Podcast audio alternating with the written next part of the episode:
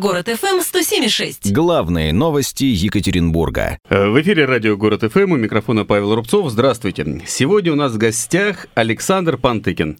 Сан Саныч, я вот даже не знаю, как вас представить, ваши регалии. Кто вы сейчас вот по ощущениям? Как вас представляете широкой публике, вот как вы Ну, хотите? на первое место, конечно, я сегодня бы поставил художественный руководитель живого театра. Это первое. А на второе место я все-таки поставил, наверное, дедушку уральского рока, потому что ам, славное прошлое не дает покоя, и пускай даже не в рок-варианте, а в симфоническом варианте, но постоянно звучат песни того периода, и это занимает сегодня достаточно серьезную часть моей жизни. Третье, это, наверное, все-таки лауреат «Золотой маски» э, в области сочинения музыки к э, музыкальным спектаклям. Это, конечно, э, моя работа в музыкальном театре, потому что только что прошла опера в Санкт-Петербургском театре музыкальной комедии. А, вот, наверное, вот эти три регалии я бы сказал. Ну и, может быть, на четвертое я, конечно же, поставил бы почетного гражданина области, Мгм. потому что я это ощущаю каждый месяц. Ко мне капает денежка, и, кстати, я очень благодарен за нее. Она, как всегда, вот она То приходит есть это не очень просто там, вовремя. там Нет, какая-то благодарность, это Это- нормально. Это, реальное, да, человеческое тепло в виде определенной суммы. Вот. Ну и, наверное, только пятое – это заслуженный деятель искусств. Э, Ну, я поздравляю вас с юбилеем. Вам же 60 лет стукнуло, и сейчас область, город, все страна празднуют э, это дело. И, как я понимаю, идут, идут вот эти мероприятия, которые высказывают вам много теплых слов. Вот Да, это правда. Что происходит? Что самое интересное было с точки зрения поздравлений? Самое интересное э, для меня, э, я сначала никак не мог понять, зачем же я делаю этот юбилей. Я задавал себе вопрос, а нужен ли он вообще кому-то? И потому что на самом деле это довольно сложная, затратная, не в смысле даже денег, а в смысле сил, в смысле креатива история. А деньги это самое последнее, я могу честно сказать, про юбилей, потому что очень многие готовы помочь, и здесь как бы с этим проблем нет. А вот проблема главная – это придумать, собрать людей. И я понял, для чего это делаю. А, потому что, как правило, а, последнее время со многими своими друзьями, коллегами, а, людьми, с которыми я работал всю жизнь, мы встречаемся по очень траурным, так сказать, э, как бы причинам э, в связи с чьей-то смертью.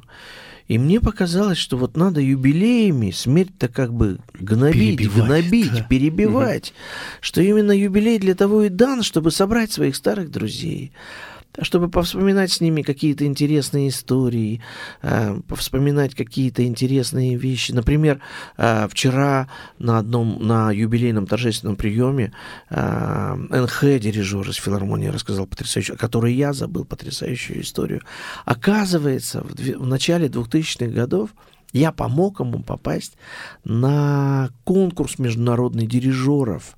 И он на этом конкурсе занял третье место. То есть он стал лауреатом а, международного конкурса дирижеров. И после этого, естественно, а, ему было легче Мгм.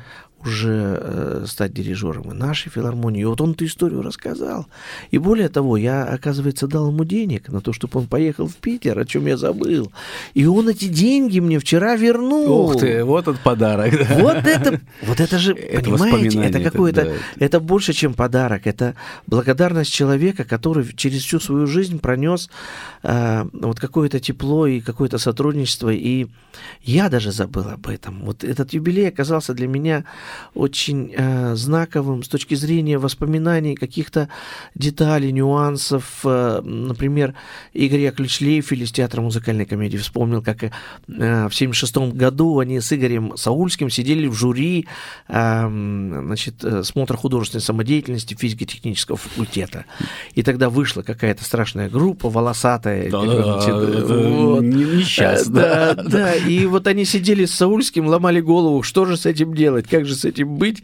А, Вот, и типа того, что а парни-то талантливые, вроде как, вот видно же, да, что они лохматые, но талантливые. Вот, он рассказал вот эту историю, потрясающую совершенно, ну и так далее. То есть юбилей оказался очень э, креативным с точки зрения э, подарков, потому что очень многие дарили мне такие подарки совершенно неожиданные. Ну, например, ректор нашей консерватории э, Валерий Дмитриевич Шкарупа э, по, сделал фортепианную транскрипцию моей темы из фильма «Все будет хорошо» Дмитрия Астрахана.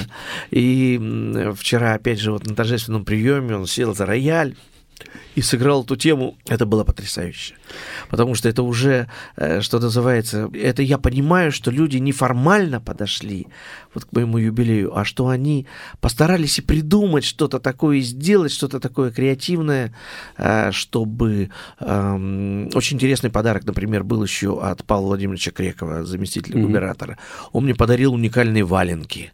Валенки. Да. И при этом он сказал, что у нас существует собственное производство, и если они износятся и где-нибудь появится дырка, ну, не в то, мы, да, то мы бесплатно эти валенки залатаем. Ну, очень тоже креативный подарок, потому что он заставил всех улыбнуться, он заставил как-то по-другому пообщаться и так далее. Потому что вообще надо сказать, что мой юбилей происходит в необычайно теплой, дружеской обстановке, и я очень рад этому обстоятельству. Вот э, дедушка уральского рока, как я понимаю, это тоже воспоминания, это тоже м, как раз такой статус, который уже ну, не изъять из истории, но сейчас, помимо дедушки уральского рока, вы еще становитесь папой лайт-оперы. Как я понимаю, в стране не занимаются люди в основном такими жанрами. Нет, в стране занимаются такими жанрами, и надо сказать, что э, они не всегда называют свои произведения mm-hmm. лайт-операми. Э, ну, это не означает, что она не существует. Она реально существует, и многие-многие э, свеженаписанные музыкально-сценические произведения как раз можно отнести только к этому жанру. Именно к жанру медиум, который находится посередине как бы различных направлений. Вот. И я лично нахожу этому э, очень много доказательств, но мне неудобно со своей стороны навязывать мной уже придуманный термин, поэтому я как бы в душе радуюсь, что это было правильно, правильно, и это, а с другой стороны, мне кажется, что это пока еще настолько не вошло в наш обиход, чтобы какие-то вещи, которые делаются а, другими композиторами, а, можно называть лайт-оперой. Но это, думаю, дело на самом деле привычки. да, это дело привычки, это дело времени, и самое главное, это дело а, музыкальной критики. А, потому что музыкальная критика — это их удел — как бы вносить новые термины, стигматизировать, э, пытаться э, придать какому-то новому направлению какое-то название и так далее.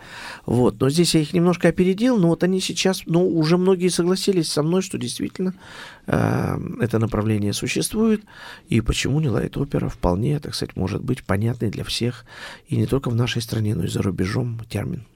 Вы сейчас обозначили себя как театрального композитора, продюсера. То есть театр для вас сейчас это то, что будет главное в течение На сегодняшнем времени. этапе это точно главное. Что самое главное? А, значит, все-таки я в себе сегодня чувствую двух людей. Это, с одной стороны, драматурга, и с другой стороны, композитора. А, это очень непростое сочетание, потому что оно требует иногда разных подходов, разных мнений об одном и том же. И иногда во мне драматург говорит одно, а композитор драматургу, опять же, во мне говорит другое. И вот эта двойственность на самом деле мне сегодня очень помогает найти некую середину. Правильный подход. Правильный подход, да. Поэтому вот мой этап, начиная с 2013 года, я бы как раз озаглавил это как попытка найти гармонию между драматургом и композитором. И поэтому многие сегодняшние работы как раз посвящены изучению этой очень сложной сферы. Дело в том, что мы знаем, что масса композиторов страдали от того, что у них не было своих либретистов. Масса композиторов ссорились со своими либретистами и не находили с ними общий язык.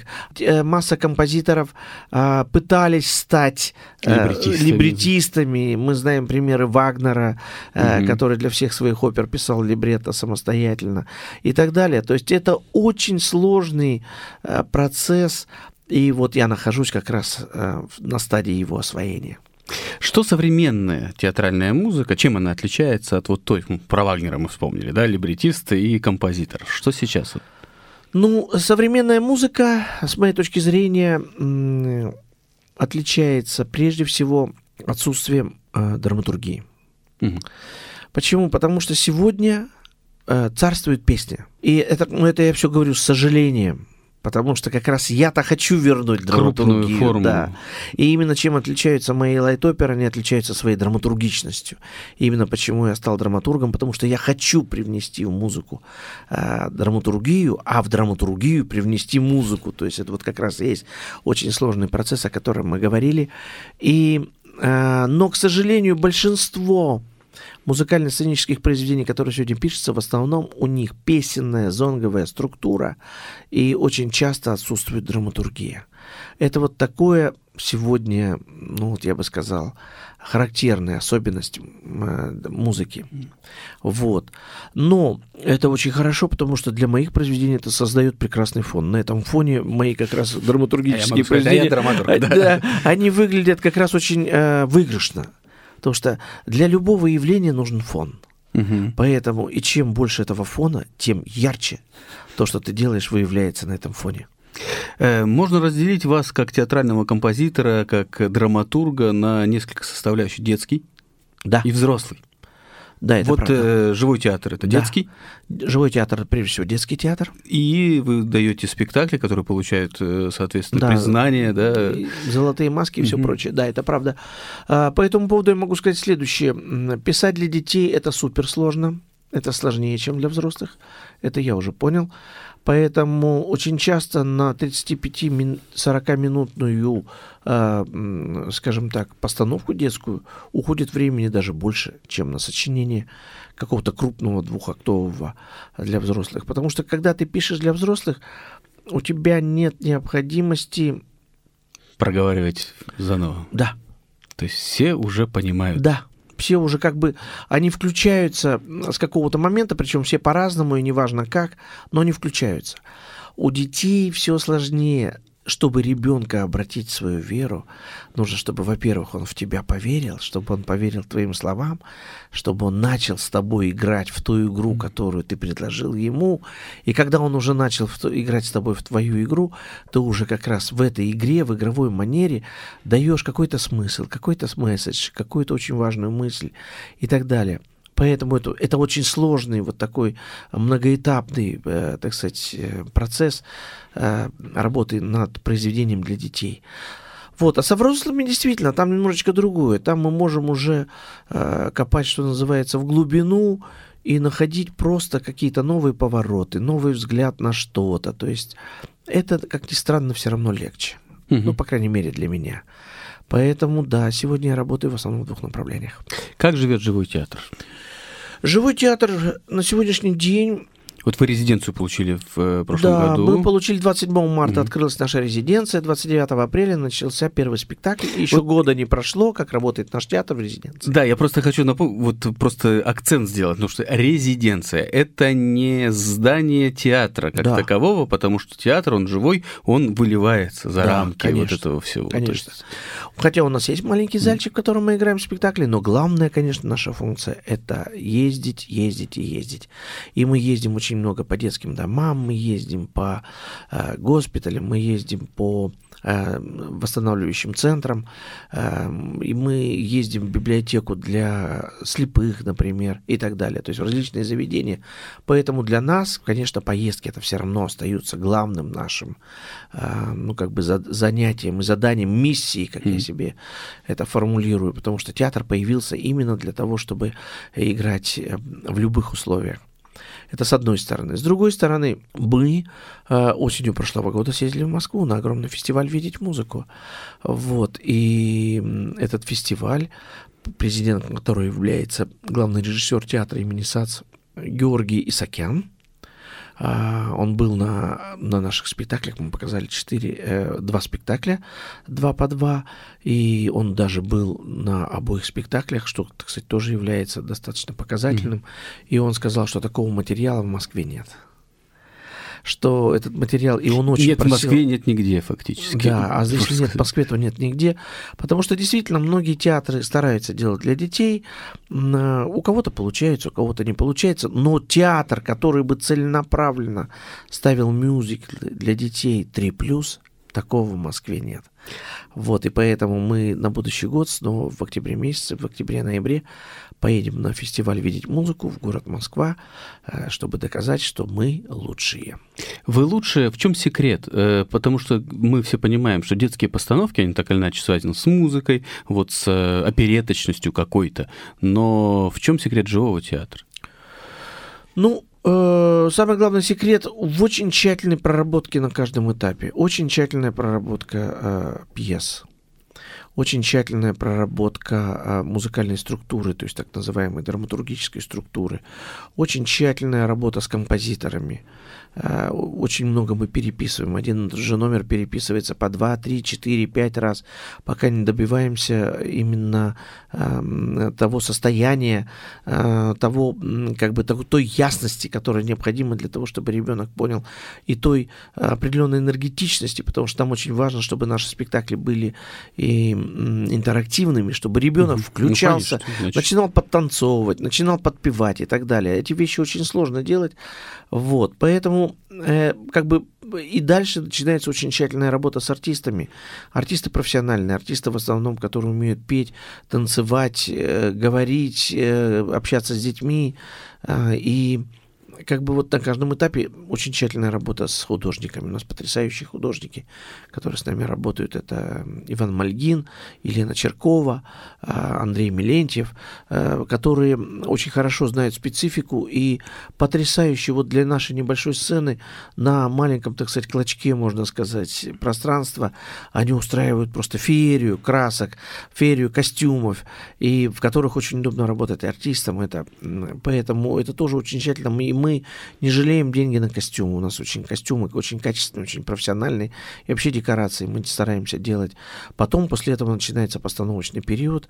Э, главный режиссер театра э, Сергей Александрович Пантыкин работает и со светом, и со звуком. И, конечно же, живое исполнение маленьким оркестриком всех наших спектаклей добавляет, ну, важнейшую, я бы сказал, краску в живой театр. И вот в чем секрет, кстати, успеха живого театра? А, а он как раз в том и состоит, что когда э, родители с детьми приходят на спектакль, они погружаются в атмосферу домашнего уюта, они погружаются в атмосферу семейного театра, они слышат живые, а не микрофонные голоса артистов, они слышат живой ансамбль, они как бы присутствуют, ну, буквально при рождении, будем так говорить, какого-то спектакля, живого спектакля, и поэтому для них а, вот приход в живой театр это стало уже, ну, скажем, необходимостью. То есть такой, во-первых, взрослый подход, очень взрослый подход к э, подготовке. Да. И, во-вторых, живость. Вот это да, вот это живость, да, это правда. Взрослый, взрослые оперы, взрослые спектакли, что «Золотая маска». Да, ну, взрослые спектакли, э, конечно, делаются не для нашего театра, они делаются для других театров.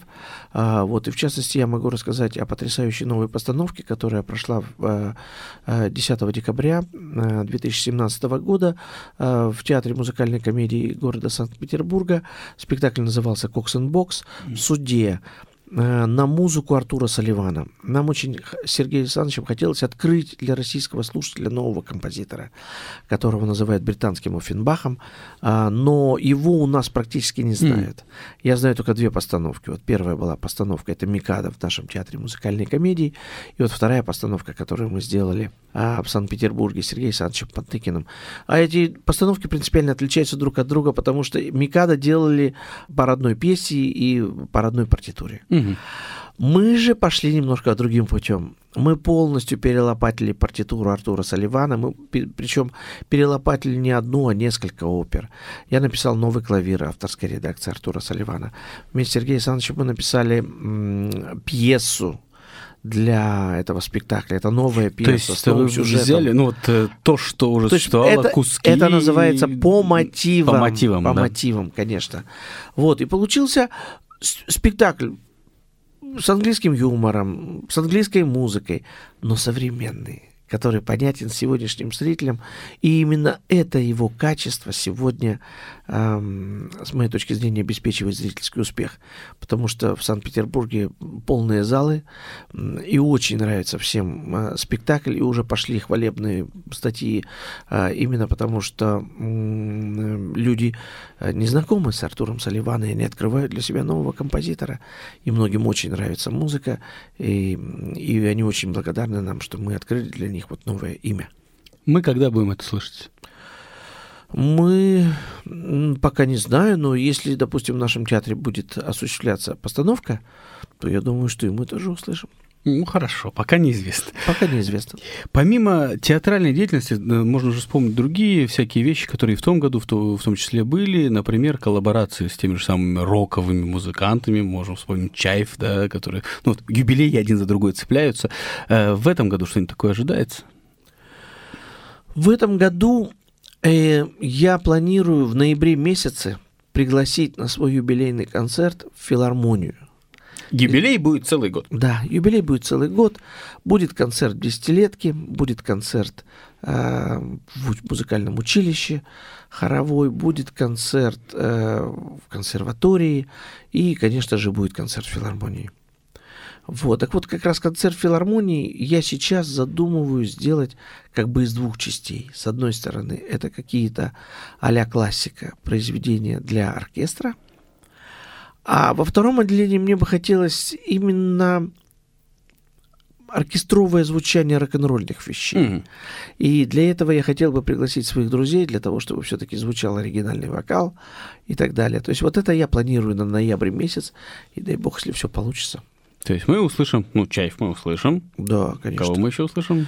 Ну, я думаю, что на... мне очень хочется сделать Настю. Настя. Мне очень хочется сделать несколько вещей Урфинджуса. Угу. Ну и, конечно, несколько вещей Наутилуса. Отлично. И если продолжать роковую тему, во-первых, у вас э, была, был проект, э, наверное, он и есть, по цифровке архива. Да. Он, он идет. Он, он идет. Он идет постоянно, да, мы цифруем, к нам приносят записи по мере возможности.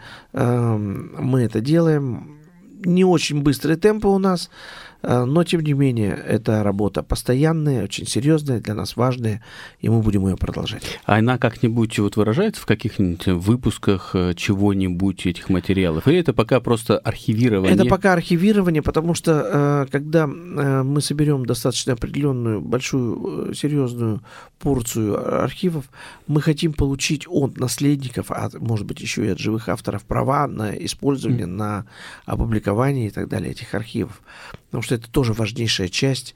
Э, мало, э, так сказать, оцифровать запись. Mm-hmm. Важно еще получить право на ее публикацию. В прошлом году 30 лет э, рок-клуба, много кто осмысливал, фильмы выходили, в том числе неоднозначно воспринимаемые книги выходят вплоть до сегодняшнего дня. О вышло несколько работ, энциклопедия и рок-клуба и прочее. Как оцениваете вот эту всю работу? Что понравилось, что не понравилось? Ну, книги Дмитрия Карасюка «История Свердловского рока» э, я отношусь нормально, будем так говорить.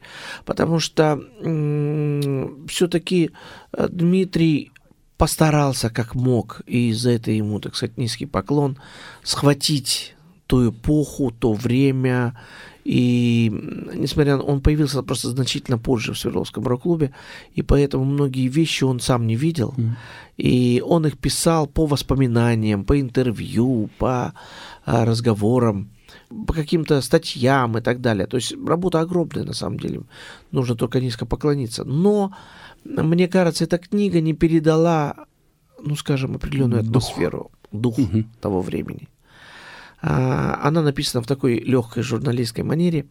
А, мне кажется, Атмосфера что... была тяжелее. Да. Атмосфера была не столько тяжелее, а она была свободнее, как ни странно. Насыщеннее. А, насыщеннее, mm да. Она была насыщеннее. Она не сводилась к, скажем так, неким интригам между музыкантами. Она не сводилась к неким противостояниям там кого-то. Она не сводилась к только ну, такой бытовой, что ли, жизни mm-hmm. музыкантов. Это была прежде всего духовная жизнь, жизнь музыки. И вот про музыку как раз там практически ничего не написано. Музыка вот. жила как раз. Да. Неважно, как люди друг к другу относились. Конечно. Она потому что жизнь, да, потому что иногда ты слышал песню и понимал, что ты готов этому человеку простить все. А, иногда ты слышал песню и понимал, что нет. Это человек не твоего караса, и ты с ним никогда не будешь иметь ничего общего. Ну и так далее. Это, в общем, достаточно сложный процесс. Вот. Но в целом воспоминания – как бы у меня той эпохи все равно были положительными, позитивными. Мне показалось, что в книге э, Дмитрия Карасюка много такого некого, так сказать, пессимизма и какого-то, ну, скажем так, ощущения, что, в общем, все было как-то не очень хорошо. Ну, у меня, по крайней мере, такой, я думаю, что, может быть, у кого-то и другое впечатление, но у меня вот такое сложилось впечатление об этой книге. Но эта книга нужная, важная, там очень много фактов, там очень много, э, так сказать, интересных, хороших фотографий, то есть она тоже нужна. Такая, такой взгляд на это время тоже нужен. Вот, но я просто жду, когда появятся еще и другие книги, которые, э, скажем так, дополнят ту эпоху mm-hmm. каким-то еще, какой-то атмосферой, каким-то ощущением. Последний... Сами-то не задумывались? Да я попробую, если мне тут же вопрос времени. Ну понятно, ну да, да, да. Учитывая сколько проектов, да, да. Очень много проектов, да. Ну вот. Э, то, что касается книги Александра Кушнера, угу. я могу сказать, что эта книга абсолютно авторская. То есть, если все-таки у Карасюка много фактов, документов и так далее, то у Кушнера это собственная стихия, это собственный взгляд. То есть там ну, больше Кушнера даже. Э, ну, в некоторых местах, да, это нормально. А, вот, потому что Александр действительно очень талантливый человек, у него очень интересный взгляд, и он, так сказать, и его как бы рассказ об Илье Корбильцеве, он пестрит а, какими-то неожиданными отступлениями, да, это, то есть эта книга написана на грани бы так сказал, художественной литературы и документальной литературы. То есть она что-то приоткрывает в Илье, а что-то призакрывает наоборот. А, вот. И, и это делается, так сказать, именно с точки зрения ну, какой-то собственной внутренней позиции, так сказать, Куштера. То есть это не документ. Это больше все-таки художественная литература, авторская. Вот. Э, ну, вот примерно такой анализ а кино? книг. Про кино я могу сказать следующий. Потрясающий совершенно фильм сделал Олег Александрович Ракович. Это фильм э, просто явление, э, мне кажется, настолько важное. Вот он как раз передает потрясающую атмосферу. Но Олег тогда был. Mm-hmm. Он был все это время, и это в, э, в этом фильме сквозит. Это фильм про про любого э, человека, потому что он удивительно э, уникален по отношению к каждому, хотя кажется, что этот фильм сделан про Вячеслава Бутусова, на самом деле это фильм про эпоху, это фильм про героя своего времени. Через это него очень передается. Через него передается. И это очень важно. Там есть герой, и этот герой реальный герой. Хм. То есть э, там как бы нет сомнений в этом. И это очень здорово, и это очень правильные режиссерски расставленные акценты. Это очень правильная построенная э, драматургия и пьеска, э, сама написанная, сценарий, скажем так, к этому фильму. Э, это очень правильный монтаж, потому что от монтажа в фильме можно, так сказать, монтажом добиться очень много уникальных каких-то вещей.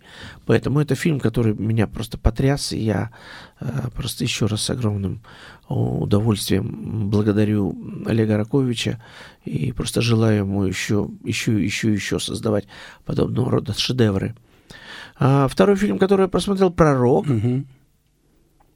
он на меня произвел удручающее впечатление, как раз абсолютно обратное. Это вот как раз к вопросу о таком взгляде Да, потому что там нет героев. Когда нет героев, скучно. А вы жили в эпоху героев, в конце концов, а если мы, вот так Я жил в эпоху героев, потому что меня окружали герои, и сами герои, кстати. И ну, чувствую, конечно. Так, и до сих пор чувствую себя героически, абсолютно. Иначе бы а, ничего не получалось. Да, и все было через преодоление. Э, и, и Слава Бутусовым тоже не стал Славой Бутусовым э, просто так, вот, так сказать, поцеловал Бог в темечко. Нет, это огромная работа, это огромный труд. И то, что касается всех наших групп, Агаты Кристи, и Наутилуса Помпилиуса, и Чаев, и Апрельский марш, это труженики, колоссальные труженики, это настоящие герои, которые делали себя, которые делали эпоху, которые делали песни, которые становились героическими песнями, они становились э, mm-hmm. фантастическими. И про них, я понимаю, есть смысл делать фильмы. Вот как сегодня я общался с Ниной Васильевной Костиной, это потрясающий заслуженный художник, академик. Э, я был на ее выставке. Она всю свою жизнь посвятила только героям. Она рисовала, она мне даже сегодня вот мы с ней встретились, она мне сказала, нельзя выносить в произведении искусства э, обычного человека. У тебя всегда должен быть в кадре. Опять Вагнерство начинается у нас, да. У тебя должен быть... И она мне просто про каждого рассказывала. Она рассказывала, вот, например, про свой автопортрет. Она его нарисовала тогда, когда она стала членом Союза художников. Mm-hmm. Вот пора. Это же героизм. Да, да. Вот она по ним показала картину, где-то, кстати, обычные лаборантки стоят, которые э, работают. Но это картина, благодаря которой она попала в Союз художников, потому что она э, вот среди этих серых будин э, советского времени, она вдруг нашла совершенно другое дыхание. Э, или она, например, показала мне картину про заполярников, которые, э, так сказать, э, про Борисихина, которые, так сказать, пересекали. Mm-hmm. Вот они э, беспрецедентные, так сказать, них был на собачьих упряжках, так сказать, а, знаменитая экспедиция. Но это были герои. И я просто вижу в этих глазах, и я понимаю, и она мне сказала, я этих героев люблю. Мне важно, чтобы влюбиться. И она искала, она ходила к ним домой, ко многим, она ходила к ним на работу, она заставляла их, так сказать, как-то позировать и так далее. Вот об этом и речь. Вот это как раз и есть фильм Раковича, фильм о героях. А фильм «Пророк» — это фильм о лузерах. Это фильм нового поколения. О людях, которые так и не стали героями, которые не смогли угу. стать героями. С точки зрения, э, скажем так, генеалогии антигероизма, наверное, этот фильм э, заслуживает уважения, но с точки зрения какого-то среза, э, но я просто знаю, что в это же самое время реально происходили героические события. И, ну, хотя бы одно героическое событие вот на этот фон поместить, и все, угу. и фильм получился. То есть опять драматургии не хватило? Конечно, с конечно, точки не хватило драматургии. Вот, но надо все равно отдать должное э, и Анне Селяниной, и Евгению э, Григорьеву, они все равно молодцы, то есть это очень необъективно так говорить об этом фильме. Это огромная работа, огромная работа пятилетней, так сказать, э, пятилетнего срока. Это они мужественно совершенно сражались и доделали этот фильм, и за это им огромная, так сказать, хвала. Они довели его до конца, и сегодня они совершенно заслуженно получают и зрительские симпатии, и сегодня заслуженно они получают даже какие-то призы на разных фестивалях, потому что труд все равно должен быть оценен. И этот труд, конечно, в этом фильме виден, и в этом смысле эти ребята, создатели этого фильма, молодцы. Вот если говорить о героизме, вот понятно, фильм антигероический, потому что снимало новое поколение относительно. И в музыке-то героизм сейчас современный возможен? Конечно. Э, героизм, он всегда рядом. Дело в том, что каждый день э, мы стараемся быть героями. Не всегда получается. А вот. Причем, как ни странно, героизм начинается с очень простых вещей. Сделать утром зарядку, там, я не знаю, там, пробежаться это по да. парку. Это точно героизм. Да просто проснуться уже иногда для некоторых подвиг. И вот когда эти вот маленькие героические поступки, они постепенно естественно складываются в какой-то большой героизм, потому что в какой-то момент творческий человек ставит перед собой уже задачу не сделать зарядку, да, а что-то посерьезнее, и оказывается, что он готов. Угу и он уже мобилизован, и у него хорошо работает, и он начинает это делать, и у него вдруг через преодоление, через не могу, через не хочу, через какие-то через плохое отношение к нему, к его проекту, через какие-то негативные вещи он прорывается, и в конце концов он добивается своей цели, ставит точку, выдыхает и говорит, фу, я сделал это. И вот это я сделал это, это вот сегодня это уже в некотором смысле героизм, и чем выше задача была поставлена человеком, то тем дороже я это сделал. Вы человек далеко не чуждый спорту, И, соответственно, конечно, вот про героизм мы начали. С Олимпиады что нам делать? А, честно могу сказать, э, значит, э, я сам опешил и не ожидал. Мы говорим сейчас о том, что недопуске да, Шипулина, да, в частности. Да, да, и Антона к... я знаю лично, и я просто, как сказать, э, я как раз через Антона, может быть, это и пережил, mm потому что я даже представил, вот я представил, как мы вот с, с Антоном встречаемся, и я понимаю, что как бы у меня нужно найти какие-то слова, мы все равно должны готовиться ну, да, к встрече да. друг с другом. Мы как-то, и что, вот, что тут сказать, так сказать, как здесь. Но я для себя вывел, я стал анализировать эту ситуацию, а, и я для себя понял одно. У меня не хватает информации о том, что реально происходит, для того, чтобы делать какие-то выводы и принимать какие-то решения. Мне у меня есть полное ощущение недосказанности, нам что-то не договаривают. Угу. У меня есть полное ощущение, что мы не владеем полной информацией, и поэтому, конечно, мы не можем сейчас адекватно ответить на этот вопрос. Эмоционально можем.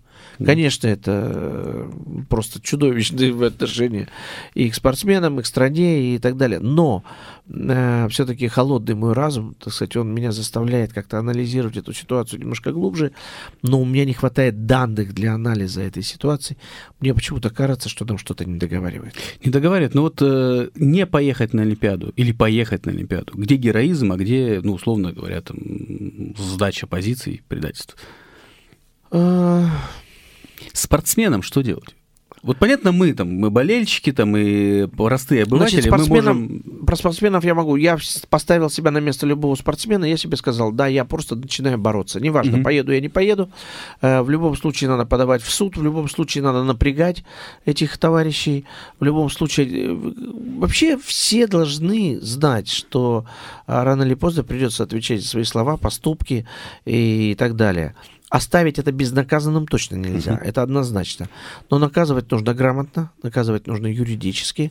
И для этого, конечно, нужно сейчас, мне кажется, нашим находить этих юристов, и не обязательно только из нашей страны, uh-huh. может быть, из чужих стран, и подавать апелляции в международные суды, и просто засуживать этих людей грамотно засуживать, я бы сказал, этих людей. Да, понятно, что, может быть, кому-то не удастся поехать на Олимпиаду, но победой будет тогда не выступление на Олимпиаде, а выигранное дело mm-hmm. в суде.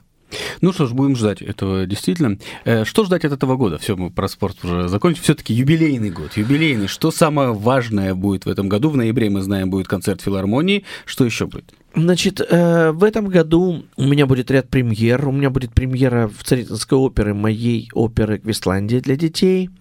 У меня до конец года планируется премьера э, мюзикла э, «Дорога в изумрудный город», потому что я наконец решил э, все-таки Урфинджуса угу.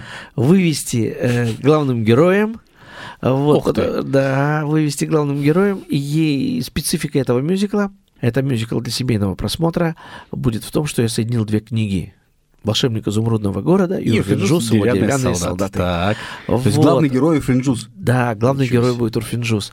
И с ним будет происходить главная метаморфоза, то есть он из злого военачальника, да, который командовал, mm-hmm. так сказать, он становится добрым волшебником. Типа гадкий я. Да, типа гадкого я, да, он становится добрым садовником даже, начинает выращивать цветы. И... Из деревянных солдат. Э, вот, так что это вот еще ну, вот две такие знаменательные премьеры а, планируются в этом году. Ну и, конечно, я планирую к ноябрю месяцу подготовить очень интересную, необычную программу, э, чтобы еще раз удивить э, любителей моей музыки какими-то новшествами. А с иностранными композиторами, вот, вот периодически в Екатеринбурге, ну, помню, немцами, да, вы коллаборировали. Вот э, сейчас планируется что-то такое? Нет, в этом Нет. году ничего не планируется, потому что для этого должны сейчас созреть какие-то, ну, скажем так, объективные, субъективные mm-hmm. причины. На тот момент, когда мы готовили этот проект, ну, была цель. Mm-hmm. Нам хотелось поздравить наше консульство, и нам хотелось вместе с консульством сделать какой-то интересный ивент. Mm-hmm. Вот. Пока ничего не намечается, кроме одного. А, мы делаем уникальный проект с немецким консульством в живом театре. Мы ставим на немецком языке спектакль с нашими детьми. Вот это уникальный будет проект. Такого тоже еще никто не делал. В нашем театре будет премьера на немецком языке. А, спектакль по-русски называется «Переполох в стране букв». И играют в этом спектакле дети из 37-й школы нашей немецкой. Вот. Это, вот это уникальный проект, да, и который лично патронирует немецкий консул. И для нашего театра это тоже очень знаковая, такая неожиданная новая работа. Ну что ж, я еще раз поздравляю вас с юбилеем. Я желаю вам провести этот юбилейный год так, как вам хочется, потому что вот геройство того самого, чтобы ваши героические творческие поступки, они находили отклик и всегда рады. Спасибо. Спасибо большое. Напоминаю, в гостях у нас сегодя был Александр Пантыкин. Спасибо, до новых встреч. Рекламная служба города ФМ 206 107 и 6.